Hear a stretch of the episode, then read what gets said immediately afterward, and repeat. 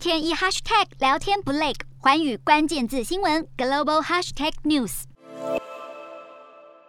美国联准会鹰鸽两派官员对于年底前升息的幅度争论不休。诺贝尔经济学奖得主、哥伦比亚大学教授史提格里兹也加入争论。史提格里兹教授认为，美国官方应该做的不是升息，而是以政策提高供给，例如扩大幼儿托育，让更多的女性可以进入劳工市场。而美国和全世界各国都应该要尽快提高粮食产量，提高供给一定比升息好，因为升息只会造成萧条。立场偏向鸽派的美国联准会官员波斯迪克。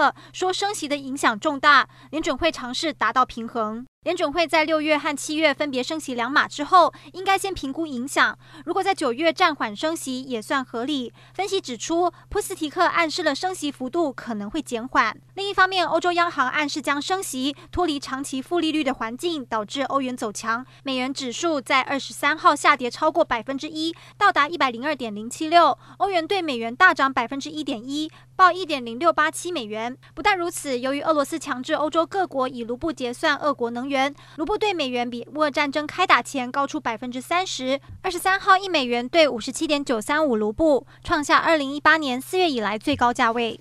面对卢布过强，俄罗斯宣布放松资本管制措施，因为卢布的升值已经达到顶峰，放松资本管制以免伤害俄罗斯出口，未来也可能降息。在美元走皮、欧元和卢布上涨的情况下，投资者转向黄金和基本金属市场。二十三号，纽约黄金涨了百分之零点五一，伦敦铜价则上涨百分之零点九九。